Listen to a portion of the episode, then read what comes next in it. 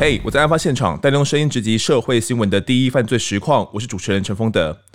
花莲丰滨，大家有去过吗？我之前在逆时针单车环岛的时候呢，有沿着台十一线就有经过那边哦。那吹着咸咸的海风，在那边睡了一晚，觉得呢印象真的很好，可以说是一个民风淳朴的好地方。但没有想到呢，花莲丰滨这个后山的这个适合度假放松的海岸边呢，在二零一二年却传出了一件。不太平静的消息。先介绍一下今天的来宾，是花莲刑大的侦二队队长骆政辉，政辉哥，政辉哥嗨。哎，你好，峰哥，你好，是政辉哥，我是骆政辉，是是是，政辉哥，我们你之前在那个进入刑大之前啊，好像就有在花莲的警察局凤林分局当过侦查队长嘛。那我看丰滨那边，我上网 Google 一下，它好像只有一个分驻所，也可以帮我介绍一下丰丰滨这个地方吗？丰滨它大概就是一个沿海的一个村落，嗯哼，就是大部分都是以民风非常淳朴啊，大部分那边的居民就是以捕鱼为生哦，然后还有就是靠观光事业，因为那边风景漂亮嘛，就是以招揽观光客为主。是，所以呃，曾辉哥，我们在二零一二年呢、啊、的五月四号。有钓客呢，在花莲县丰滨乡台十一线公路约四十九点一公里的地方的潮间带哦，发现了一具被海浪拍打上岸的一个海流尸。所以，会跟我们先聊一下通案啊。以一般而言，这种呃海流尸啊是很少见的吗？还是它是很常见的一个状况？应该这样讲，海流尸其实在海边是很常见。嗯，比如说有渔客钓鱼溺溺海。是，或者是其他算是自杀的，嗯哼，那种的都是比较单纯的属于的海流尸，嗯哼。但是这一具尸体，因为它它有一些就是有被他人加害的一些特征啊，是，所以这个尸体一看就知道就是一个他杀的一个命案现场。是，那我们。当时候看到这一具尸体啊，你说跟寻常的海流尸相比，它有一些加害的特征是像怎么样？有这样怎样的特征？像就是他的手是被麻绳麻绳所捆绑，手跟脚，嗯，然后他脖子上，他脖子上还有铁丝缠绕，嗯哼，就是铁丝还留在他的脖子上，铁丝还，所以一看就知道是，嗯，对，所以一看就是知道是他杀。所以他的手是被捆绑起来，是正绑还是反绑呢？哎、欸，是正绑，正绑，所以是绑在，就是从前面，从前面绑着，然后可能手手之外脚也有捆绑吗？脚也有，但是脚的已经稍微有点脱落了。嗯，那我们初步判断这个死者上面有知道他是他的性别还是什么状况吗？从外观看起来，还有他的服装看起来是女女性。嗯，那时候我们初步研判是大概五十到六十岁。嗯，那可以看得出来，大概可能泡海水大概泡泡多久了吗？那个时候我们大概是以抓大概三到五天，就是以尸体浮肿的情形来看。哦，大大概是抓三到五日。这种三到五天跟比如说再更长久是主要差别是差在哪边？就是越泡越久会越浮肿这样子是吗？是的，还有你那个鱼鱼侵蚀的痕迹啊，鱼会咬食啊。哦会咬尸体，所以还是有，哎，还是有差。尤尤其是你，你如果尸体在海海海平面的话，漂浮的话，因为它其实海平面它吸收阳光非常强，是，所以它的热气也会造成你尸体更快的腐烂。嗯，政辉哥，我们当时啊，针对这一具遗体，找到一些证件可以去确认他的身份吗？这个案子的最大症结就是在他身上没有证件。嗯。就是全身上下也没有说像刺青或者缺陷，可以让我们足足以供民众指认。指纹他采得到吗？指纹没有办法，因为女性的话，如果在那个年代，嗯，因为女孩子没有当兵嘛，是，而且如果她没有其他的前科的话，我们也没有办法采集到她的，利用她的指纹来采集到她真正的身份。哦，所以我们那时候几乎。尽管采得到，可能也没有办法，就对了。是已经想尽办法采了，想，但是没有办法采集到。哦，了解了解。因为你你你采集到它的 DNA，你没有比对的对象，也没办法。那我们后来有想说要怎么样去辨认他的身份吗？那个时候我们大概就是先查一百年到案发案发当时的全国的女孩子的失踪人口，嗯，就是所有的失踪人口逐一过滤，是，就是针对范围比较大，四十五岁、五十五岁，嗯，之间的女性来做一个清查。第二个就是根据她的衣着，嗯，所以我们那个时候才会开一个记者会，开一个记者会，然后把一些像衣服一些比较明显的特征，嗯哼，然后她的内衣款式。嗯，给希望新闻新闻记者哈、哦、公布出来，让大家帮忙寻找。然后第三个是根据在沿岸，因为我们那个时候研判，如果在是在海边的话，会不会是从海上海上丢弃的？是不是？对，因为并没有明显外伤。如果是从海岸边丢到海边的话，它因为它我们花莲的地形特色是属于沿岸，它沿岸的话，它如果往往高处丢的话，它是它的。一定会有撞伤或者是一些外外表很明显的伤痕，也没有，所以我们那时候研判它是从、哦、会不会是从渔船丢下海的也有可能。是，还有一个我们那个时候寄给全国牙医工会，嗯，因为他们牙医工会都有月刊，对，我们也希望牙医工会帮我们的忙，看看这个牙齿是哪一个牙医所做的，然后来寻找这个女子的身份，是的身份。那个时候怎么我想说要找牙医工会，他是他的。牙齿是有什么特别的地方吗？因为它那个是属于全口式假牙，就是是，就是说可以拆卸下的。啊。然后它那个在上牙龈部分有一个黑色的一个类似一个胶片。嗯。它可以吸在上牙龈部分。啊，这种的是属于，据我们那个时候调查是属于老一点的人，老一点的用的一种。对，他、嗯、因为这个价钱也不太贵。嗯，不像现在植牙，而且那个时候也没什么植牙进步，所以我们是针对这个部分来做一个清查。好，那我们那时候透过这个牙医工会啊，去发布了这样的上他们的呃这个月刊去发布之后，我们有得到一些怎么样的消息吗？会不会就刚好就找到了？其实没有，其实那个时候因为我们在查的话，其实牙医的话，它本身嗯这个齿模大部分都是他们一患者去看以后，他们会交给。齿模做齿模的，就是做齿模的一些技师来做。对，他们牙医本身不做这个。哦。然后可是做齿模的，它又有分有牌跟没有牌的。嗯。就是有照跟无照的。嗯。所以这范围又更大。是。然后我们有针对他那个胶片，七七的胶片问，但是那个胶片的量也太大。啊经销商也太多，嗯，我们也没有办法这样子去追啊，哦、所以我们那个时候从我们大概北到宜兰，然后甚至有到基隆，嗯、南到屏东，哇，到屏东都有去，都没有发现，都没办法找到就对了，一个一个几乎只要有，不管是无照有照的，我们都有去清查，但是都没有发现。总公司一直查到地方的分公司，嗯，地方分公司又给又给下游的，像类似做齿模的。对，那个那个讯息太大了哦，我们没有办法逐一去清查。像这种全口式假牙的部分啊，一般我们会拿来做这种，比如说无名师的这种去查找身份的一个关键的东西，是吗？以你们的经验来讲，这个是，所以说这个也是没有办法的办法了，你只能从它的一个特征啊，嗯，去去找，因为它的整个这个死死者的话，他唯一的特征就是他的全口是假牙。了解，没有没有其他的特征可以可以辨认。其实那时候案情陷入焦灼两个月左右了。其实我那个时候带着专案小组，因为我们这个案子大概四个月才破。是，所以在差不多两个多月的时候，真的已经是哭诉无门的啦，也不知道怎么办。哭诉无门。我那个时候，嗯，我那时候有带着专案小组的同仁啊，嗯，啊，我自己本身啊，也是只有去过公庙，我都会去询问。是。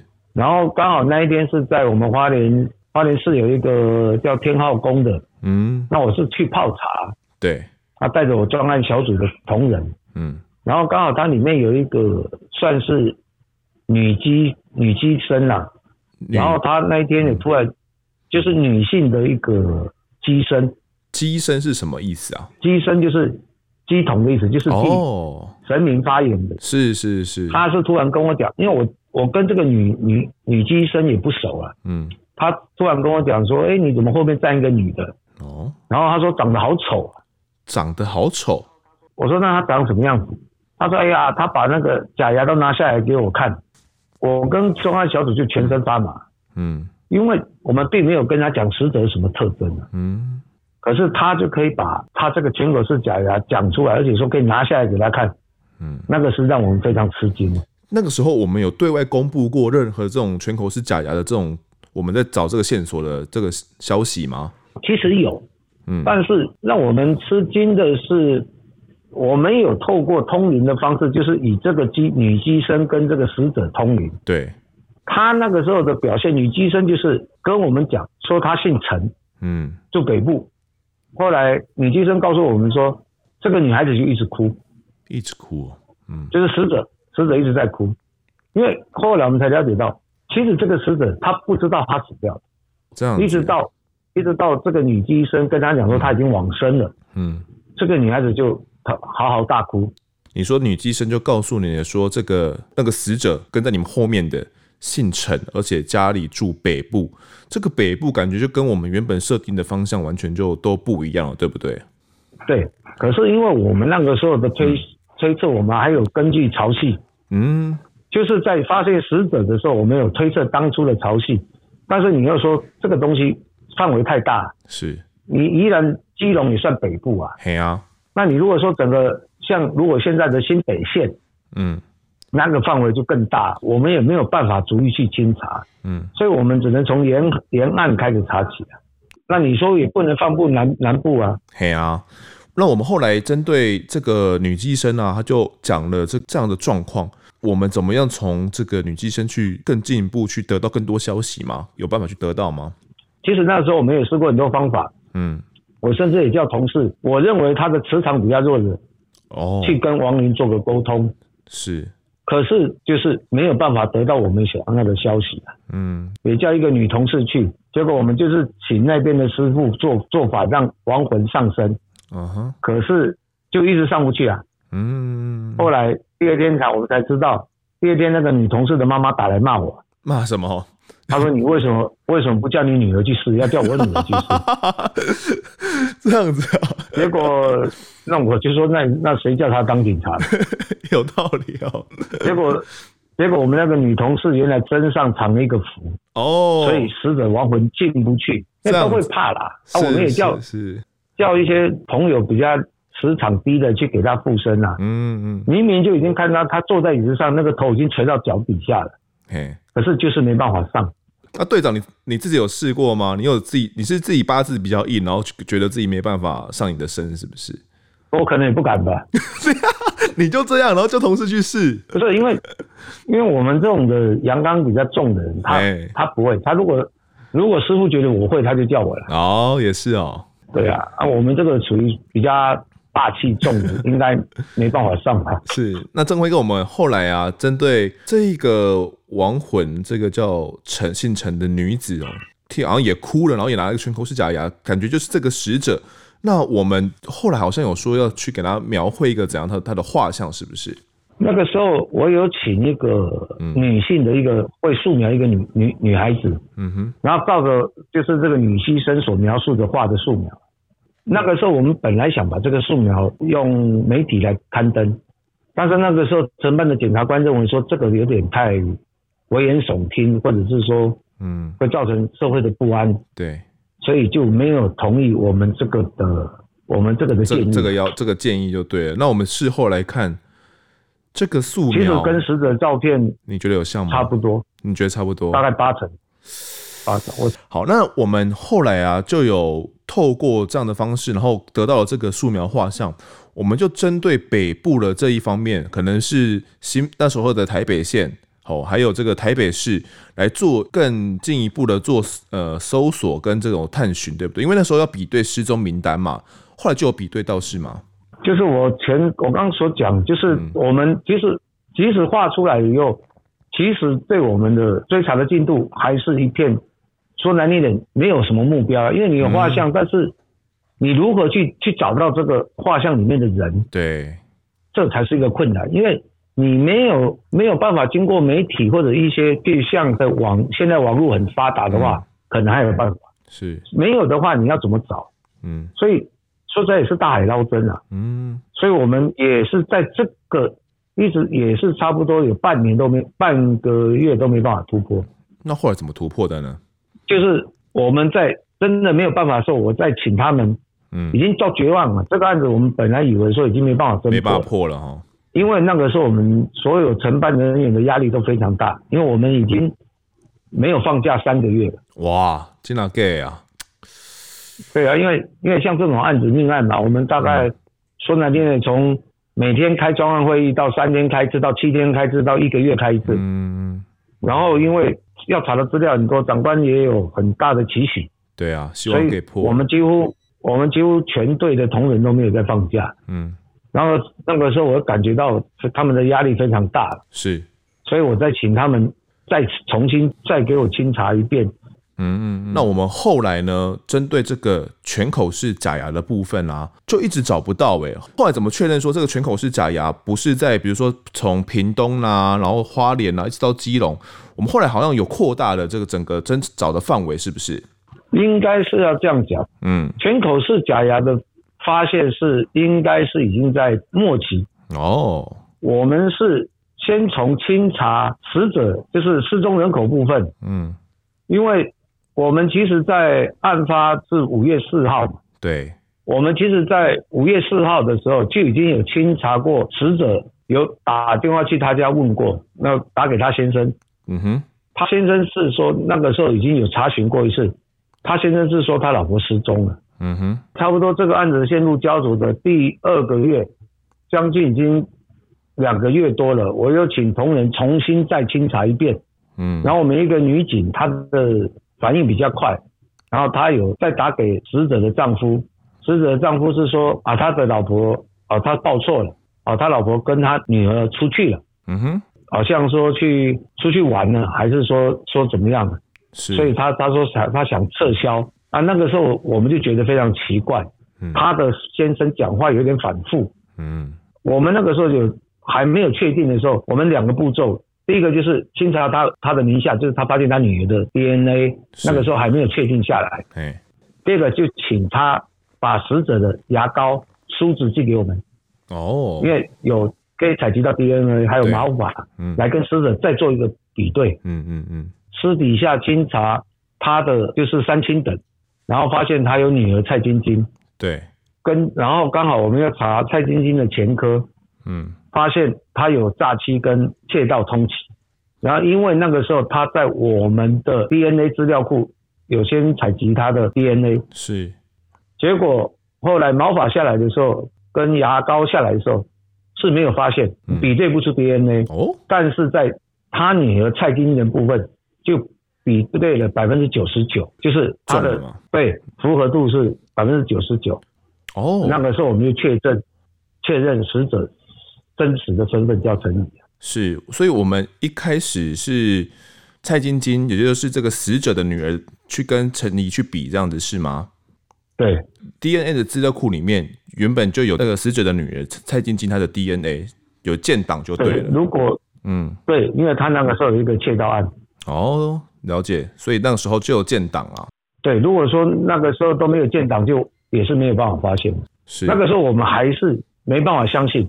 所以我们有问他先生，嗯，他这个死者的这个牙齿是在哪里做的？嘿，然后他有跟我们去讲，他们有跟我们讲，我们又把这个齿模带过去，北投那里，北投的一个跟那个齿模师，嗯，他不是秘医，他有扛棒，有扛棒的，哦，对，有扛棒，其实现在很多齿模的都有扛棒，没有扛棒才是秘医，嗯，然后。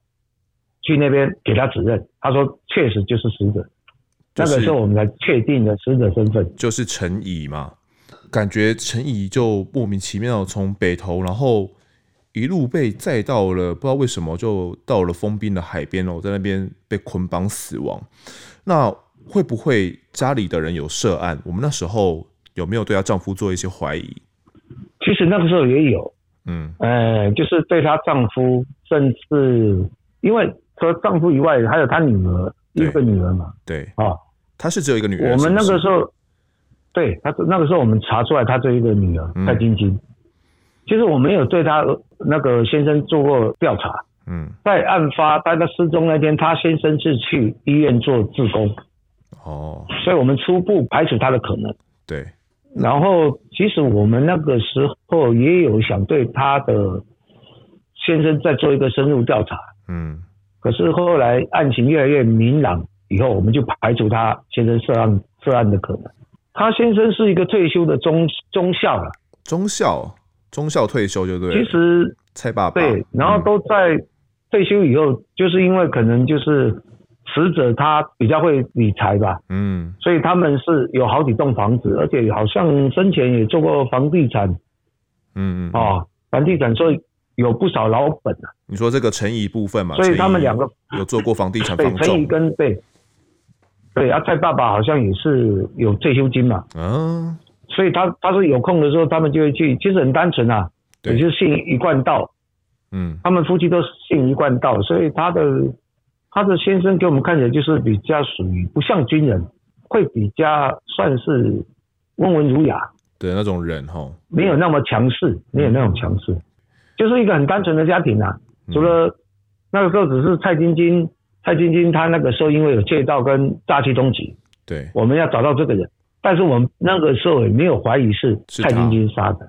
好，那我们刚刚有讲到一个蔡晶晶，她有一个诈欺通缉的部分哦。这个诈欺的部分是怎么样的？好像跟这个死者陈沂也有点关系，是吗？他那个时候好像是去一个化妆公司啊，嗯，他就是说他们要做一个化妆舞会，嗯，他想他请那化妆师拿着他母亲的照片说，请化妆师就是把他画成跟他母亲一样，嗯，说他要去参加化妆舞会，给他一个母亲一个开心。结果后来他也拿了，他也画了。其实他真正的目的是画这个老妆，他要去地震事务所，想把他母亲的一些名下的财产、房地产什么之类的财产，就是过户，对，哦、过户给他。啊，后来然后因为他就是没有、嗯、没有给那个化妆师钱嘛，哦，这样，然后才被告诈欺。好像说要佯装成什么学校的校长啦。对啊，那就是请那个化妆师给他画一些老妆这样子，然后给他照片，这照片就是他妈妈陈怡的照片。对对，那这个其实当当当年的蔡晶晶呢，就是这个三十九岁哦。那他我们那时候对他有进行了一些调查吗？他那个时候，嗯，据我们所知，他大概年轻的时候就去纽西兰去留学。对，因为那个时候在教会，嗯，然后才认识曾志忠。哦。啊，然后因为曾志忠的英文还算不错啊，蔡晶晶想学英文嘛，嗯，然后就是曾志忠那时候当了他的家教，嗯哼，然后他们在纽西兰，后来因为认识，因为蔡晶晶那时候出去的时候还是一个单纯的女女孩子，也没有交过男朋友，对，所以所以他看到曾志忠以后，他们就算是我是认为有点恋父情结了，恋父情结的感觉，嗯。因为差蛮多岁的，因为刚刚将近快二十岁，十九岁的左右。嗯，曾经那时候十八岁就到纽西兰去留学哦，然后认识了她的男朋友曾志忠。在案发的那一年呢，蔡晶晶是三十九岁，曾志忠是五十八岁了。然后曾志忠好像就是因为英文很好，他本身也是一个这种家教老师哦。队长，你刚刚说的嘛，我们一开始没有怀疑蔡晶晶有涉案的可能。那后续我们经过怎么样的调查呢？然后觉得说这蔡晶晶好像不太对劲。因为我们那时候根据他的行动电话通联记录啊，嗯，还有陈怡的通话记录，还有陈怡家中的家用电话记录，对，发现，在五月一号案发当天的中午，大概早上十一点多，对，有一通在死者家附近的公共电话亭打进去的一个公共电话号码，嗯，然后再根据行动电话基地台的位置。那时候发现到曾志忠行动电话的位置也在那附近，嗯哼，而且那个时候再再加上蔡爸爸跟我们讲说，他的老婆是死者是跟着他女儿去看房子，嗯，好像是说要买房子什么的，了解。然后那天出去的，啊，到现在没回来，所以我们那个时候已经把重点放在蔡晶晶身上，嗯，了解，就是。蔡晶晶约了妈妈说一起要去买房子这样子，可是出去之后呢，这个陈怡就不见了，而且蔡晶晶也失踪了，爸爸也都联络不上他。是那那个时候，爸爸有他有跟你们表示说会不会怀疑是蔡晶晶行凶的吗？他有怀疑过这件事情吗？其实他蔡爸爸一直我是不晓得他心里是不是在抗拒，他嘴巴是讲说不可能的。嗯，他说他老婆只是说有有纸条说要离开家里面，对啊，想要去自己发展，嗯，去国外发展，哦，然后当初我们的资讯是他父蔡爸爸是完全不相信，不相信说女儿可能有杀了自己老婆的这种可能性，杀了妈妈的，对啊，对对，对，嗯嗯嗯。那我们后续针对这个蔡晶晶，好像还有她的这个男朋友曾志忠，透过这种电话嘛，还有她的手机的这种基地台位置，几乎好像他们蛮有可能有涉案的可能的。那我们后续怎么样去找到这个蔡晶晶的？其实那个时候就先把人找到，嗯。可是说实在话，我们根据基地台位置这样找，实在是你也是漫无目标啊。嘿，我们北上了好几次，我们也在怀疑他在租房子，嗯。可是。完全没有线索。后来我就是根据蔡晶晶的电话，嗯，每我每天看，每天看。譬如说，他有一百通电话，是只要是有地面电话，就是不是行动电话，是住家电话，我一个一个打电话去试。嗯，你说他打出去的吗？还是打进打出去打进来的，我都会去试。哦，这样子。只要他收发话的电话，我都去试。嗯，结果试到有一个网咖，嗯，后来我有打电话去那网咖问。哎、欸，他说好像有这个网咖在哪边？在台北市。台北市一家网咖是，那他们怎么说？我那个时候打电话去试的时候，他们是说他们是个网咖。嗯。后来又打到另外一通电话，又是另外一间网咖。哦。就是有两家网咖。所以我们那个时候就怀疑说，对，而且在比对基地台位置都符合。嗯。那个时候我们就我就请那个刑事局的，是刑事局的，就是黄警官，然后帮我们去那边看看。嗯哼。因为他通缉嘛。他跟曾志忠都通缉嘛，对，所以先把人找到，嗯、我们再来分析嘛。对，结果就在九月份的时候，就是在台北市一间网咖找到他们两个人，都住，他们是住在里面，是不是啊？对，他们其实二十四小时都在里面。哦，等于是有点居无定所，感觉也是为了躲避这种通气。可是我们老实说啦，这种我们先呃题外聊一下，网咖不是时常也会有这种会去盘查的状况吗？他们不怕被查到通气吗？搞不懂可能他们看到警察来，因为其实，嗯，你台北市的网咖太多了，其实我不太，我因为我不太知道台北市的临检状况。对对对，其实一般一般的警力根本查不到那里去，甚至说那网咖很大，你只要看到警察，你躲到浴室里面，人家也不会去查。是，而且一般的网咖，嗯，如果以台北市的现有警力，他光查八大，比如说酒店那些，他都已经没有人力，查不完了哈。那我们刚刚其实。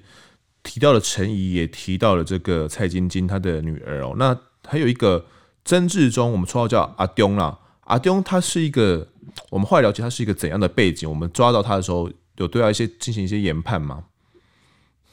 后来我们知道阿东是少少校退的，嗯，可是他给人家的感觉就是比较阴沉，他不太，他非常，他保持沉默，他不多话，尤其。那一天我们在网咖抓到他的时候，刑事局抓到他通知我们的时候，嗯，我记得我们是凌晨两点多赶到刑事局，对，一直到五六七点把他提出来问的时候，曾志忠给我们的感觉跟蔡金都不讲话，嗯，他们只是讲说，就让我们行李要还给他了，行李要还给他们，然后说他里面有，我们怎么可以拆拆他的行李了，嗯，然后他说他里面有十万块。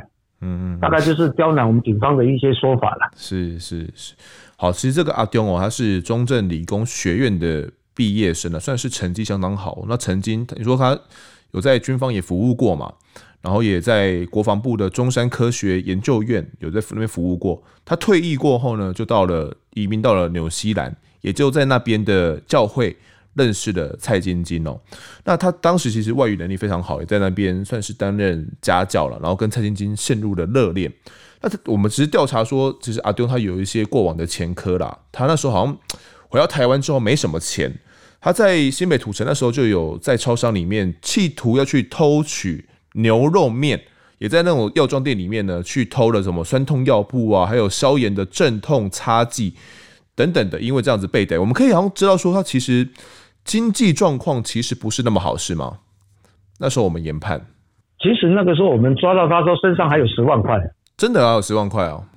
对，可能的意思是说，当然了，他们可能有，因为也是都没有工作啦。对，之前我们调查的时候也有查到说曾志忠有叫蔡晶晶去去参加那个，就是属于人体实验啊？什么人体实验？就是比如说，比如说打一些疫苗，或者说做一些人体实验啊。嗯，就是譬如说我们现在的，你说疫苗或什么的吗？疫苗，对，就是一些人体实验参加的。好像那个十万块就是那个实验哦，就是透过这样的方式去赚钱就对了。对，因为曾志忠也没办法工作嘛。哦，那你说牛肉面，嗯、其实可能是他们真的没钱或者贪小便宜，嗯，因为他们两个不知道为什么会认为说，他们可能在纽西兰的一个观念，他们认为吃吃牛肉的人才是上等人。嗯嗯嗯，所以他们会去偷牛肉。那至于酸痛贴布是，因为曾志忠可能。也五十八岁，年纪也大。对，如果你长期在网咖睡觉，姿势睡不好，又是沙发也没有好躺的，哦，可能那你一定会造成肩颈的酸痛。嗯嗯，对。所以那个时候我们抓到他的时候，他脖子也贴三八纸。是。我们那个时候在沿路，他们就是说，因为我我是负责带着蔡晶晶的，对，从台北到花莲，嗯，就是他就是到了花莲以后，他就说他要吃牛肉，哎，然后。啊，凤林这个小地方没有牛，一早餐就是要吃牛肉汉堡。啊，凤林没有人卖牛肉汉堡，牛肉汉堡，那没办法，叫忍耐啊。是，我们就跑到 seven 去问啊，给他吃啊。哦，真的买了一个牛肉汉堡。然后后来，嗯，对，然后后来晚上到了花莲市，对，我们也买麦当劳给他吃。嗯，然后他心情好了，就跟我们讲比较多。OK，可是那那个时候他就比较，其实比较肯配合。他今天看起来是还是比较天真，对。比较天真的一个孩子就对了，对，他的心机没有像曾志忠那么重。嗯，其实这时候情侣俩哦，都还是不太配合侦讯了。尽管好像有一些迹证就能够锁定他们，就是蔡晶晶跟曾志忠两个人好像杀害了这个陈怡哦，杀害了蔡蔡晶晶的妈妈，但缺少了他们两个人的自白哦。陈怡究竟怎么死的呢？还是没有办法水落石出。那这一集的案发现场呢，我们现在这边告一段落，下一集呢再持续为听众解密蔡晶情侣档究竟。有没有涉案？那陈怡的尸体呢？又怎么会从台北北投一路跑到了封滨的海岸边？好，那感谢陈辉哥分享，也感谢大家收听。如果喜欢我们节目的话呢，可以到 Instagram 搜寻我在案发现场，就可以追踪我们，掌握更多案件消息，也可以跟风德我聊聊，给我们建议。各收听平台上按下订阅跟五星评分，就是对我们最好的支持。